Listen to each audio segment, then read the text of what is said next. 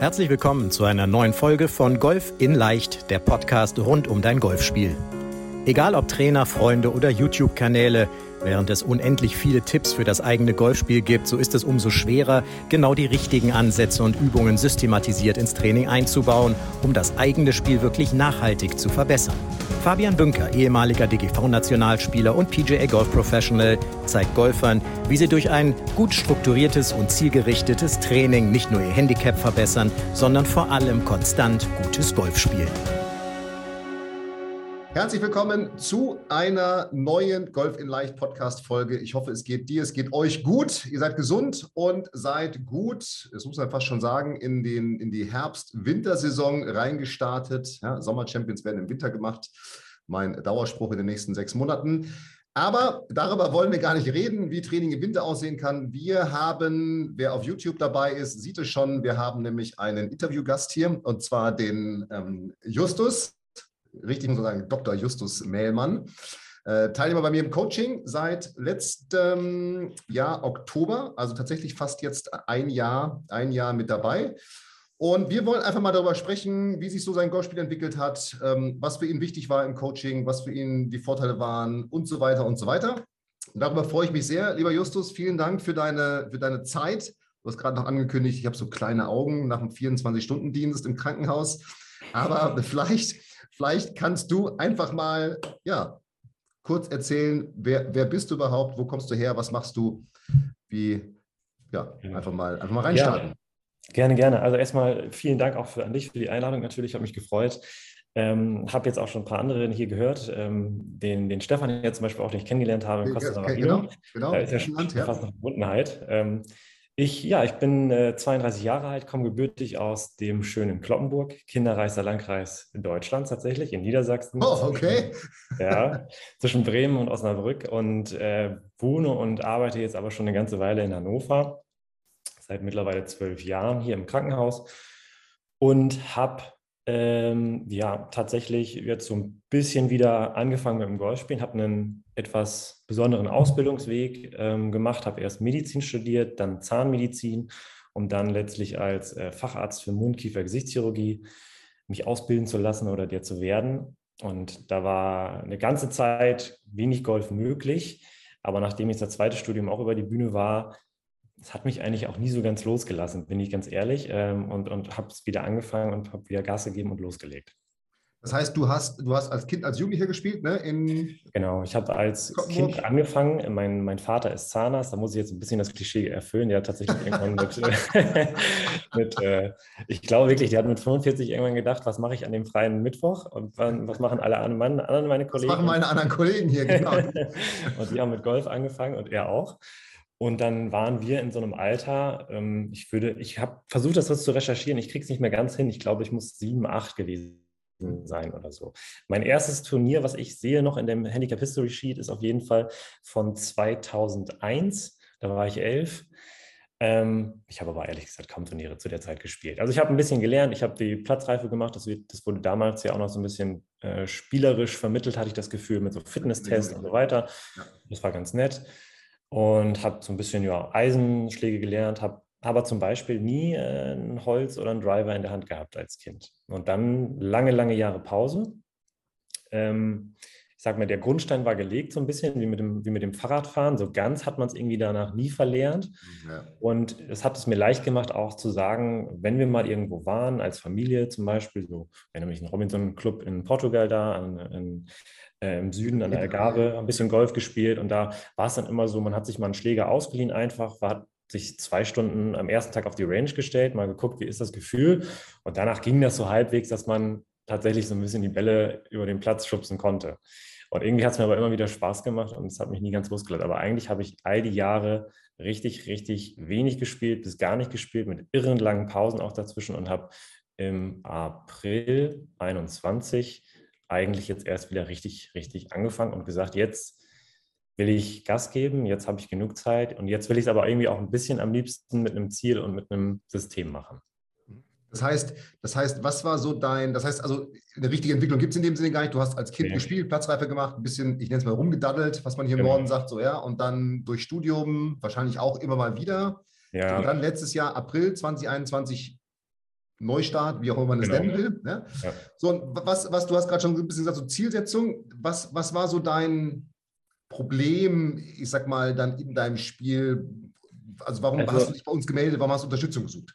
Ja, ich habe, ähm, vielleicht nochmal kurz zurückzukommen, ich habe, ähm, als ich dann im April angefangen habe, habe ich mich noch daran erinnert, ähm, in den wenigen Malen, ich glaube, ich hatte auch zwischendurch meine Trainerstunde nochmal wieder genommen, ähm, und auch wie meine Eltern trainiert haben. Mein Vater hatte irgendwie Handicap 17, das fand ich damals schon immer völlig unerreichbar und dachte so, Gott, wie hat er das geschafft? Ja. Äh, und, und habe so gedacht, gut, wie läuft das denn eigentlich? Und ich war als Kind sehr, sehr sportlich in sehr vielen Vereinen, auch unterschiedlich. Ich habe super viel ausprobiert mhm. und habe erstmal angefangen und geguckt, dann erstmal natürlich den Golfplatz so ein bisschen ausgesucht in Hannover, mich neu angemeldet, dann einen gefunden, der mir gefallen hat und dann mal geguckt, gibt es da denn eine Mannschaft, wo man irgendwie mitspielen kann oder gibt es da so ein Gruppentraining oder sowas? Und dann war irgendwie gleich so, nö, Einöde. Also gedacht, hm, okay, dann habe ich mal mir die Trainer da angeguckt. Und dann ging es so erstmal los, dass ich mir da einen ausgesucht habe. Und dem habe ich wirklich gesagt, ähm, du, ich würde es gerne schaffen, in einer Saison jetzt auf Handicap 18 zumindest zu, zu kommen. Ich bin kein blutiger Anfänger, aber ich äh, bin, starte offiziell bei, ich glaube, ich bin bei 34 gestartet, Handicap 34. Mhm. Ähm, und nach der, also war eben auch die Neueinstufung. Ich hatte eigentlich ähm, auf dem Papier noch 40 oder so von früher und bin dann irgendwie aber auf mit dieser Umstellung. So, dieses World Handicap dann auch in, genau. der, in der Umstellung. Okay, ja klar, okay. Genau, auf 34 so gestoßen und bin dann, habe dann ähm, gesagt, so und so sieht mein Plan eigentlich aus. Und dann haben wir angefangen. Und dann waren es eigentlich aber so ein bisschen wie es auch kannte, erstmal Einzelstunden, Schwungstunden, erstmal ein bisschen hier und da ähm, gemacht und getan. Und das war am Anfang noch relativ regelmäßig, würde ich sagen, dass das so alle zwei Wochen mal eine Stunde war, auch eine ganze Stunde. Und da auch ein paar Tipps dabei waren. Ich habe das aber irgendwann dann doch irgendwie auch ein bisschen schleifen lassen und einfach immer mehr gespielt, gespielt, gespielt. So, und am Ende der Saison hatte ich, glaube ich, irgendwie zwei Turniere gespielt, war bei Handicap 24 schon und dachte so, oh, das ist schon nicht schlecht, dass, da bin ich ja schon ganz dicht dran, aber ich war irgendwie trotzdem total unzufrieden, weil ich so dachte, ja, die Zahl sieht zwar besser aus, aber es fühlt sich für mich irgendwie noch kaum verbessert irgendwie an. Ja, okay. Und daran erinnere ich mich auch noch, glaube ich, was ich gesagt habe in unserem ersten Gespräch, was mein Ziel eigentlich war, was ich immer noch, wovon ich immer noch keine richtige Vorstellung hatte, war, was mache ich eigentlich, wenn ich nicht eine Trainerstunde habe? Da muss ich fairerweise sagen, ja, er hat mir ein paar ähm, Übungen und Tipps gegeben. Aber es war ganz viel auch, also wenn man keinen starren Plan, Plan hat, finde ich, tendiert man schnell dazu, Dinge zu machen, die man gerne macht. Die man, ähm, also wo man so du sagt, ja ganz gerne, ja. Genau, genau, das zum Beispiel. Und, und, ja, ich hatte, ich hatte dann auch viele Freunde, die einfach äh, angefangen haben, die ich so ein bisschen mit an Bord mitgeholt habe. Und dann sind wir einfach immer nur diesen Kurzplatz gegangen, sechs Loch oder sowas, ja. Ja, das trainiert irgendwie auch und so, aber ich hatte immer das Gefühl, man geht irgendwie einen Schritt zurück und äh, einen Schritt vor und dann wieder zwei zurück. Und ähm, es ist ja normal, dass sich immer wieder neue Baustellen öffnen, auf jeden Fall. Aber mir hat der rote Faden irgendwie in allem gefehlt. Und mir hat gefehlt die Nachvollziehbarkeit für mich, dass ich merke, es geht irgendwie voran, es geht weiter. Und zwar, das mag an den Zahlen so sein, aber ich merkte bei der 24 schon, ich komme gerade an so ein Plateau, wo ich, wo ich gefühlt auch kaum in meinen privaten Runden besser werde. Ganz im Gegenteil. Es war dann eher so, als wir kurz bevor wir uns kennengelernt haben, dass ich das Gefühl hatte, es geht eher wieder zurück. Ich habe plötzlich wieder 28er, 29er Runden gespielt, auch, ich glaube mal, eine ganz fürchterliche 34er Runde oder so, ähm, wo ich so dachte, nee, das äh, da irgendwie, nein, ich muss, es muss noch mehr geben. Und ich war ehrgeizig. Also ich wollte, ich wollte was erreichen. Ja gut, du hast ja gesagt, du kommst aus anderen Sportarten, da bist du es gewohnt, dass irgendwie Mannschaft, Gruppenanleitung da ist. Das heißt, du hast dann ein paar Einzeltrainer schon genommen, ist auch alles okay, du hast ja gesagt, der hat dich auch unterstützt, darum soll es auch gar nicht gehen. Das heißt, was war dann dein, dein klares Ziel? Was hast du gesagt, als wir ins, oder was war deine Erwartung auch, als du ins, ins, ins, ins Coaching gestartet bist? Die Erwartung war natürlich riesengroß äh, mit, dem, mit der wunderbaren Werbung, die da im Vorfeld gemacht wurde und den, den Versprechen habe ich natürlich gedacht, ähm, der FedEx Cup am Ende muss schon, muss schon drin sein. Ja, auch fast.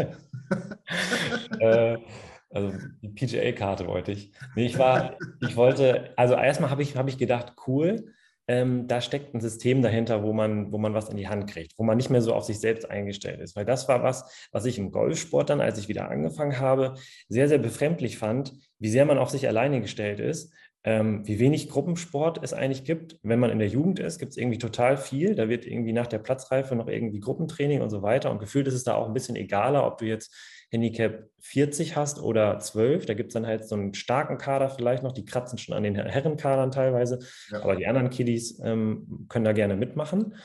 Dann gibt es irgendwie so Altherrenrunden, so AK 55, 65 oder so. Und dazwischen ist eigentlich so ein riesengroßer Bereich, wo es nichts gibt. Mhm. Wo es irgendwie so, wo man irgendwie so alleine gelassen wird, wo alle irgendwie, die einen machen es selber, spielen einfach ganz viel, gucken YouTube-Videos, die anderen, äh, weiß ich nicht, nehmen sich regelmäßig ihre Trainerstunden. Und als wir uns getroffen haben, also für mich war wichtig, ich sehe keine Konstanz in meinem Spiel. Ich habe das Gefühl, ähm, ich, ich verstehe auch nicht richtig, was ich manchmal wo mache oder anders machen muss.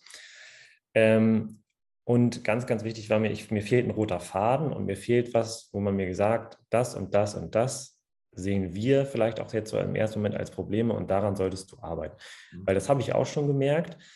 Ich hatte das Gefühl, das, was man selber sieht als seine Schwachstelle, ist manchmal gar nicht die entscheidende Schwachstelle in deinem Spiel die dich blockiert oder die dich hemmt, besser zu werden.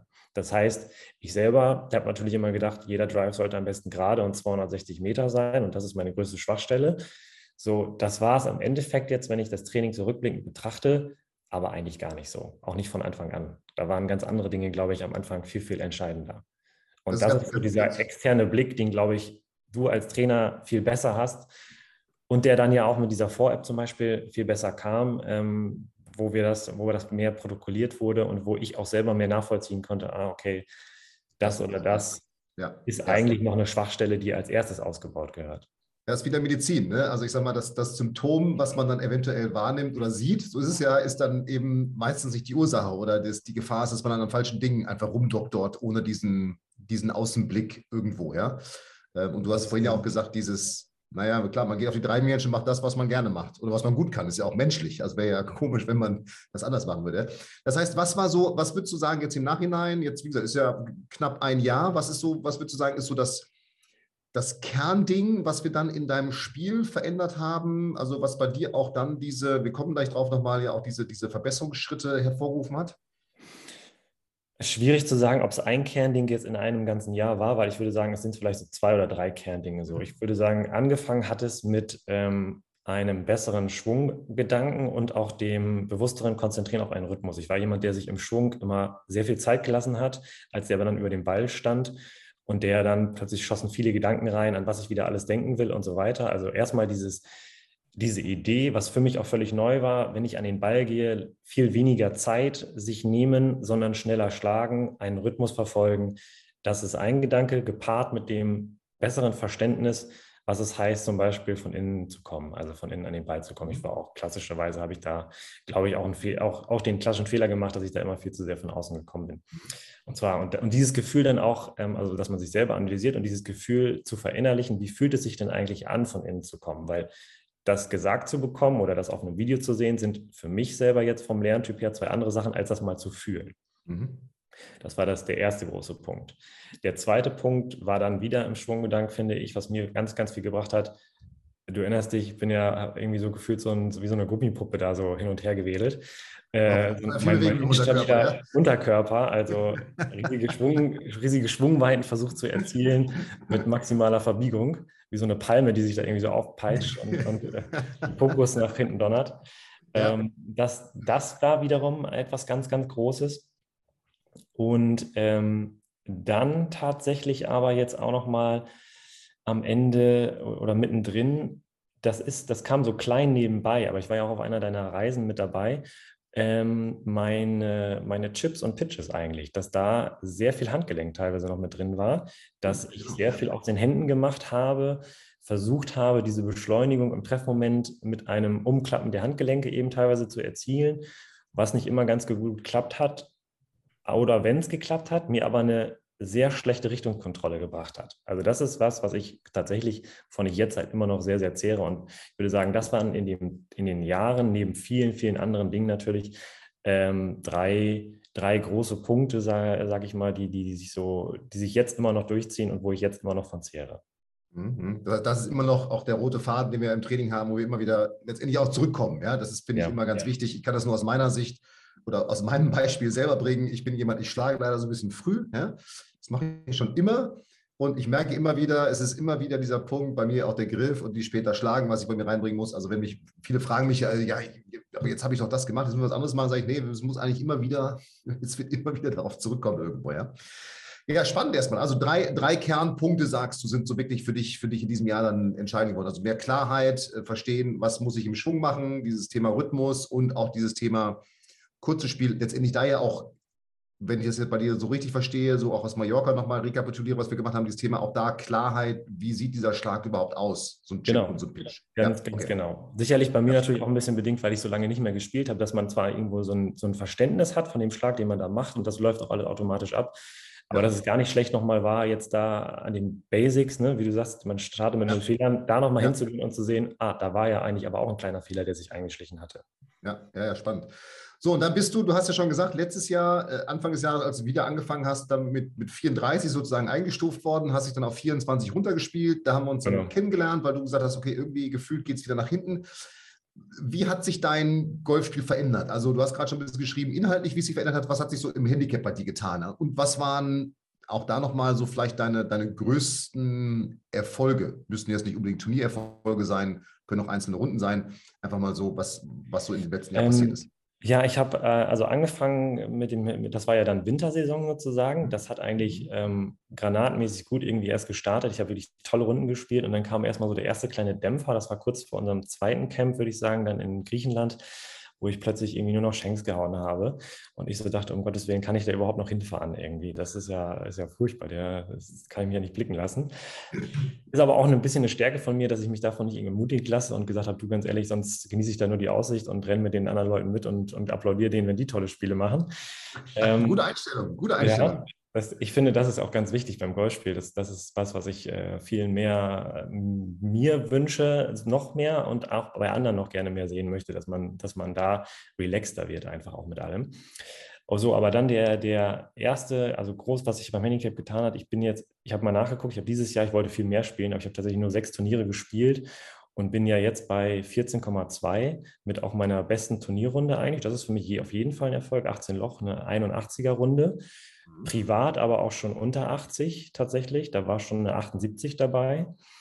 Ähm, und kratze auch bei neun Loch zumindest jetzt an, an fast schon even ähm, an der einen oder anderen Mal. Das sind auf jeden Fall für mich Sachen, die ich so, die passieren so. Und wenn ich, wenn man jetzt dann mal zurückdenkt, wie man mal gestartet hat, war das für mich ehrlich gesagt ein völlig anderes Universum. Das ist, äh, das ist Wahnsinn, wie wie schleichend sich das ähm, fortgeschritten hat oder wie schleichend sich das eingeschlichen hat, plötzlich solche guten Runden, ohne dass man es irgendwie bewusst gemerkt hat und ohne dass man jetzt gefühlt einen riesigen Zaubertrick angewandt hat und plötzlich was ganz anderes macht.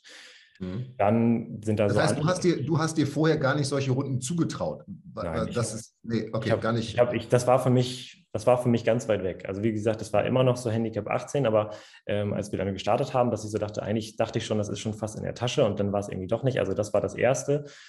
Und ähm, ich bin jetzt auch, ich, das liegt natürlich daran, dass ich wenig Turniere gespielt habe, aber ich bin ja quasi auch von 20 auf 14 mit dieser einen Runde quasi dann schon gestolpert und liege jetzt so mit den das hatte ich ja eben auch erzählt mit, den, mit, dem, mit der Vor-App sozusagen, wenn man die Runden jetzt aus diesem Jahr ähm, sich alle einfach mal anguckt, bin ich so im Schnitt bei Handicap 12 und das finde ich auch relativ realistisch.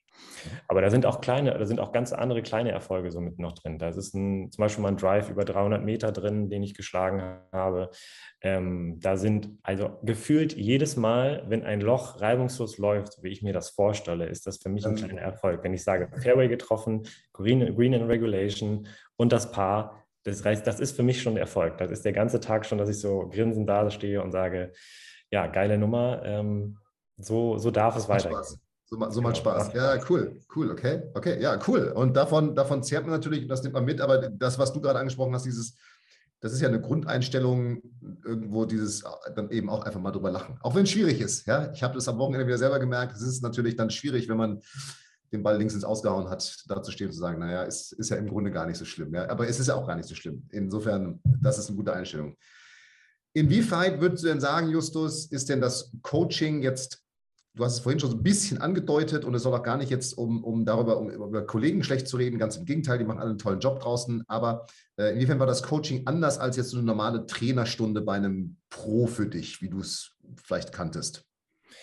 Ähm, ich finde, es, es, beginnt ja schon mit Analyse, sag ich jetzt mal, den, dem Ist-Zustand so ein bisschen. Ähm, das gab es, glaube ich, damals jetzt auch noch nicht so, außer dem Schwung natürlich, den er sich live angesehen hat, aber so dieser Kurzspieltest oder so weiter.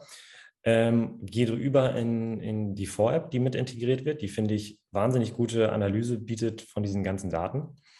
Da muss ich fairerweise sagen, ähm, war es damals so, ich sollte zum Beispiel aufschreiben auf Papier, ähm, wie viele Fairways ich treffe, wie viele Greens ich treffe, wie viele Chips ich mache, wie viele Putts ich mache, so jede Runde, dass man da auch was hatte. Das war so im Rückblicken betrachtet so der, der, das erste Hinschreiten, würde ich sagen, so die, die analoge Variante. Mhm. Aber das ist natürlich jetzt nochmal viel, viel, viel verfeinerter ähm, als vorher. Also dieses Tool ist wirklich grandios, kann ich auch jedem nur empfehlen. Ich, ich habe gemerkt in den äh, Camps, die wir gemacht haben, es gibt doch noch echt einige, die das nicht nutzen, obwohl sie schon ein bisschen dabei sind. Halte ich für einen ganz großen Fehler. Also ich muss jedem ganz, ganz dringend empfehlen, das Teil zu nutzen, weil ich, das ist, finde ich, der, der beste Spiegel für einen selber, zu sehen, ist das, was ich denke, was ich schlecht mache in meinem alltäglichen Spiel, wirklich das, was ich auch, was mich auch daran hindert, besser zu werden. Mhm. Das ist es nämlich ganz häufig nicht. Das sieht man dann relativ gut an diesen Sachen. Man muss ein paar Runden spielen, damit sich das auch einschleicht und durchschnittlich wird. Aber ja. Und dann, was mir sehr gut gefallen hat. Sorry, dass ich ganz kurz einhaken darf. Ja. Und dass man natürlich nicht nur das sieht, also das, wo man trainieren soll, sondern dass man natürlich dann auch sieht, okay, wenn ich den Bereich jetzt trainiere, entwickelt der sich auch wirklich auf dem Platz. Genau. Das Absolut. ist ja, das ist, es, es, hilft, es, es, hilft von diesem Subjektiven weg. Oh, keine genau. Ahnung, scheiße gedreift oder mein Pitch ist nicht so gut oder mein Patten, dass man einfach sagen kann, okay, guck mal, da stehst du und, und da hat sich entwickelt. Ja, ja, absolut. Das ist ja quasi dein objektives Erfolgsjournal, wenn du so willst. Ja, also wo du sozusagen äh, deine kleinen Erfolge in Zahlen einfach messen kannst. Genau. genau. Und dann, ähm, ja, was mir, was mir auch gut gefallen hat, ich, es ist viel mehr auch Selbstanalyse mit dabei. Das ist ja im Prinzip deines Trainings drin, dass man sagt, wenn man ein Video von sich selber filmt, sind meistens auch ein paar Videos da, dabei, die ich dir gar nicht zuschicke, sondern ich mache, ich filme einen Schwung ähm, irgendwie mal drei, vier Mal oder so weiter. Dann habe ich mal irgendwie einen Ball dabei, wo ich genau weiß, okay, da habe ich jetzt voll in die Erde gedonnert, das war völlig blödsinnig, dann muss ich die jetzt aber auch nicht schicken, weil das ist ja nicht zwingend der, der Ist-Zustand äh, bei jedem Schlag. Ja. So, das heißt, da sind, da sind, also entsteht viel Videomaterial. Und da merke ich schon so, ähnlich wie du das irgendwann analysiert hast und wenn ich dir das zuschicke, habe ich selber das auch schon analysiert und kann mich selber teilweise dann immer schon anhand dieses Videomaterials ein bisschen korrigieren und versuchen, mal Dinge anders zu machen, um wieder dieses Gefühl zu bekommen, was verändert sich in meinem Gefühl, denn wenn ich mal versuche, da oder da oder dahin zu kommen oder mehr von da oder dahin zu kommen. Also diese Technik, das, das, hat, das hat noch was mal gebracht letzten Endes. Dann ganz klar dieses regelmäßige Feedback, was ich bekommen habe, einfach von dir.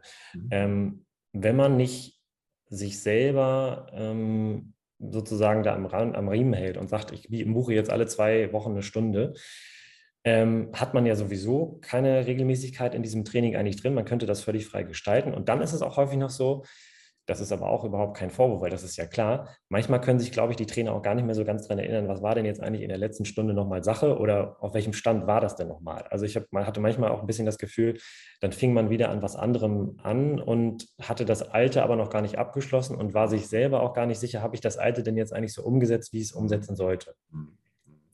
Also ähm, so regelmäßig dann an der Sache, die man bezeichnet kriegt, ähm, zu arbeiten und von dir ein Feedback zu kriegen, ja, du machst das richtig oder nein, mach mal das und das, auch eine sehr, sehr gute Erneuerung, wie ich finde, und, und wichtig, ja, weil so, so, nur so sieht man ja auch den Fortschritt, wenn man das, wenn man da regelmäßig einfach auch ein Feedback irgendwie kriegt. Und dann natürlich einfach genau das, was ich mir gewünscht habe, dass man am Ende des Tages mal einen Plan hatte, wo es hieß, so und so viele Minuten machst du das und das, so und so viele Minuten machst du das und das ähm, wenn du mehr Zeit hast, kannst du das verlängern. Wenn du weniger Zeit hast, kannst du das verlängern. So oft trainierst du in der Woche am Optimum. So oft spielst du in der Woche. Und alles darüber hinaus ist dir frei überlassen. Dass man da einfach ganz klar einen Plan hatte. Und dann gibt es eigentlich auch nicht mehr so viele Ausreden zu sagen. Gibt's, doch, gibt immer noch eine kleine Ausrede zu sagen, das mache ich nicht. Oder ich mache das, worauf ich Bock habe, aber es, es, wird, es wird, dünner, das Eis, sagen wir. Ne? Und sonst fragt mal irgendjemand nach, wie sieht es dort aus? Ja? Lebst du noch? Was tust du jetzt gerade so? Was, was macht dein Golfspiel? Ja? Okay, ja, cool. Okay, also vielen Dank schon mal für diese also Einschätzung von deiner Seite. Ja? Gibt es irgendwas, wo du sagst, du bist jetzt jemand, der sich auch mit dem Spiel viel beschäftigt, sage ich mal, ja, da auch irgendwie tief eintaucht, ja, in, in all diese Themen. Gibt es irgendwas, wo du sagst, das hast du über das Coaching, über für dein Golfspiel gelernt, was du vielleicht vorher noch nicht vielleicht nicht wusstest oder nicht im Blick gehabt hast oder wusstest, aber nicht genutzt ja. hast? Ähm, definitiv. Ähm, der Rhythmusgedanke, also wie wichtig der Rhythmusgedanke ist, mhm. das war mir vorher, ehrlich gesagt, kaum bewusst. Das lief so parallel automatisch irgendwie ab. Wie wichtig ähm, so eine Pre-Shot-Routine ist und wie wichtig auch eine Post-Shot, aber noch mehr Pre-Shot eigentlich. Und zwar, dass man es ist gefühlt so eine kleine Meditation, die man am Anfang jedes Schlages nochmal kurz macht. Ja, das ist wie so ein Mantra, das man sich sagt und das und dass man sich dessen sich mal bewusst wird. Welche Lage habe ich? Welche Entfernung habe ich? Ähm, wie will ich den Ball spielen? Was macht Sinn? Da fließt ja dann auch schon ein bisschen Course Management zum Beispiel auch mit ein. Das habe ich früher auch ganz anders gehandhabt. Da war viel öfter ein Schlag dabei, wo ich gedacht habe, so, das sind jetzt 200 Meter, und rechts und links ist Wasser. Ähm, wenn ich den perfekt treffe, liegt er wahrscheinlich ganz gut. Aber das ist einer von zehn. Und die anderen neun ärgere ich mich, dass der doch irgendwo anders liegt.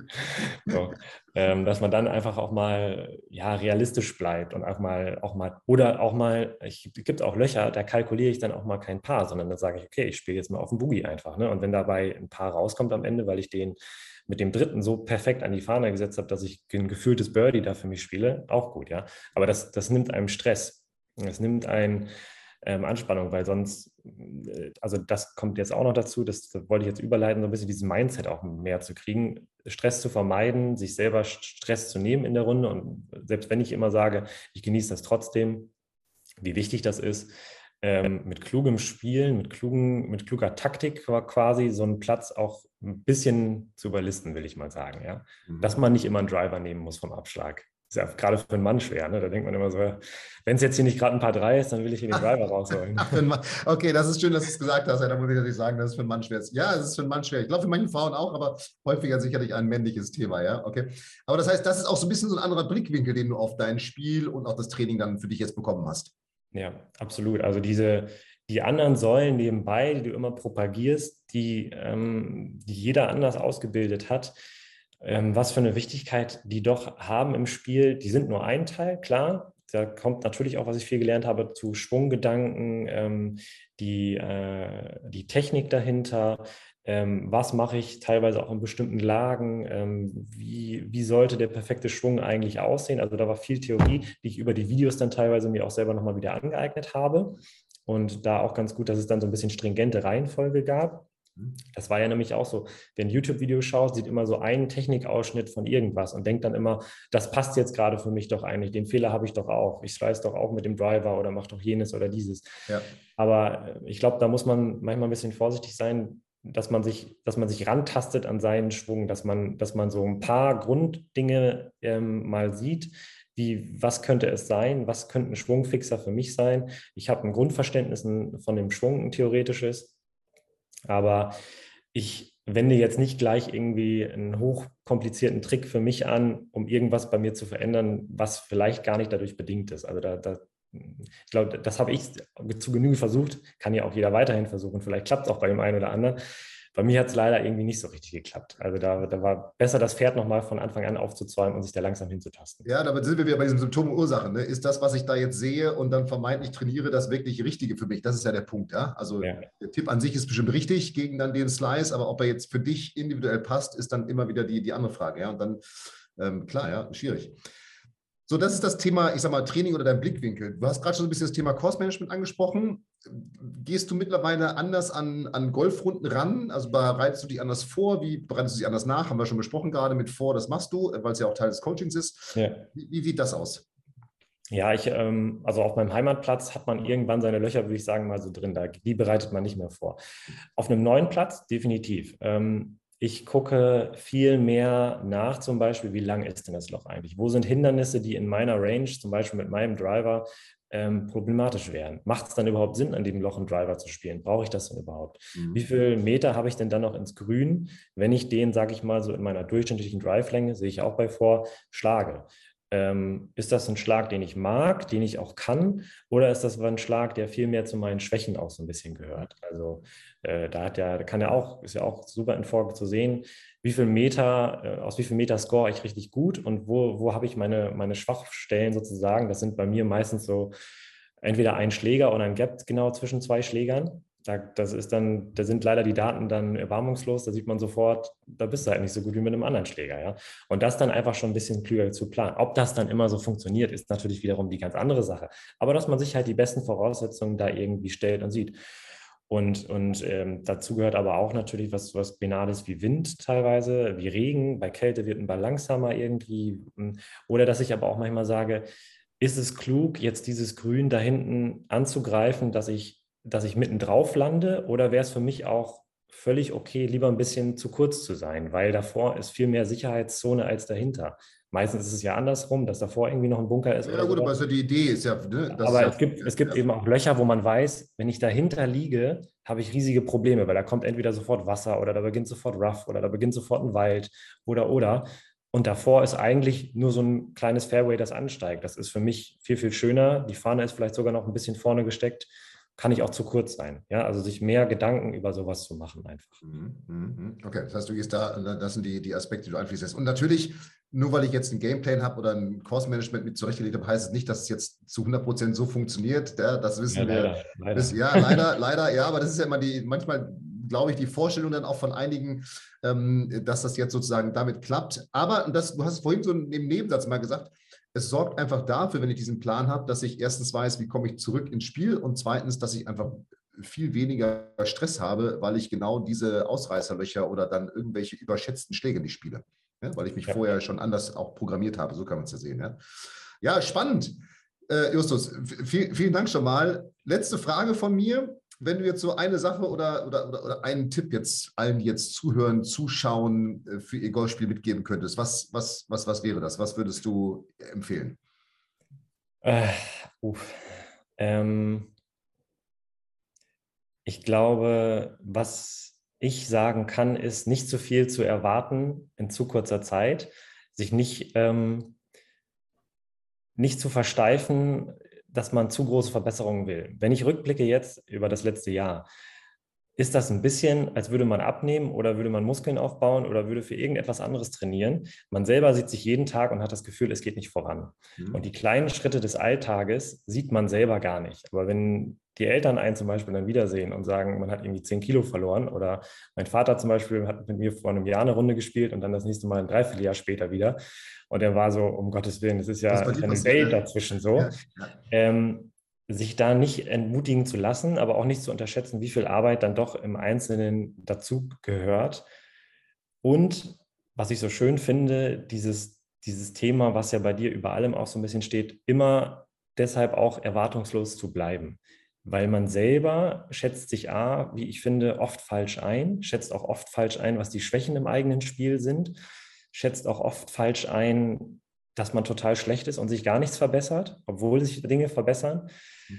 Und deshalb einfach auch mehr zu genießen, glaube ich, wenn man dann das, wenn man dann spielt ähm, und, und sich nicht so sehr zu versteifen auf irgendein Ergebnis, was man haben möchte, auf irgendeinen Schlag, den man beherrschen möchte, auf irgendeine Drive-Zahl, die man erreichen möchte, auf irgendeine Birdie-Anzahl, die man erreichen möchte, sondern ein bisschen genügsamer da durch das Ganze zu gehen, weil man selber meistens die Verbesserung so schleichend eben nur mitbekommt. Aber sie stellen sich trotzdem ein, wenn man dran bleibt und wenn man einen Plan hat. Absolut, absolut. Das ist ein, ein, ein sehr weiser Tipp. ja. Dr. Dr. Mehlmann, ja. Justus, vielen Dank. Wir sind leider schon am Ende. Ähm, es hat äh, richtig Spaß gemacht. Vielen Dank für deine, für deine Zeit nach einem 24-Stunden-Dienst. Du hast jetzt, ähm, ich sehe, du sitzt in der Küche, du machst dir wahrscheinlich gleich gemütlichen Kaffee. Ja? Ich musste, ich bin in die Küche verbannt worden von meiner Freundin, die hat noch Homeoffice, deshalb. Ach so, okay, die war, okay. Dann, dann äh, genieß den Morgen noch, erhol dich da gut. Ich freue mich aufs weitere Coaching wenn wir uns demnächst auch wiedersehen. Und ja, dir erstmal jetzt noch äh, viel Spaß beim Training. Ich weiß nicht, gehst du heute spielen? Ja, natürlich. Ich probiere heute einen neuen Platz aus mit zwei Kumpels. Okay, ähm, Da wird dann auch wieder alles, was ich jetzt gerade so propagiert habe, großmündig, wird dann auf die Probe gestellt, ob ich das wirklich auch einhalte. Ich werde es heute Abend oder morgen früh vorsehen. ich, werde, ich werde es überprüfen. Lieber Justus, vielen Dank für deine Zeit, dass du, dass du hier dir die Zeit genommen hast für dieses Interview. Und ja, an alle, die jetzt zugehört haben, ähm, ich habe diese Worte Justus nicht in den Mund gelegt, die er gerade gesagt hat. Also insofern ähm, äh, hört, Kann ich erzeugen? Ja, ja hört, hört einfach da nochmal noch mal rein, vor allem die Tipps, die Justus mitgegeben hat, zum, zum Ende, vor allem dieses Thema, habt Spaß, bleibt erwartungslos.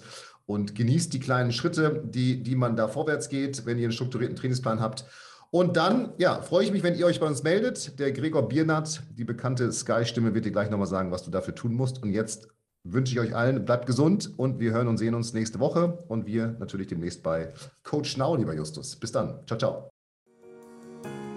Vielen Dank, dass du bei der heutigen Folge dabei warst.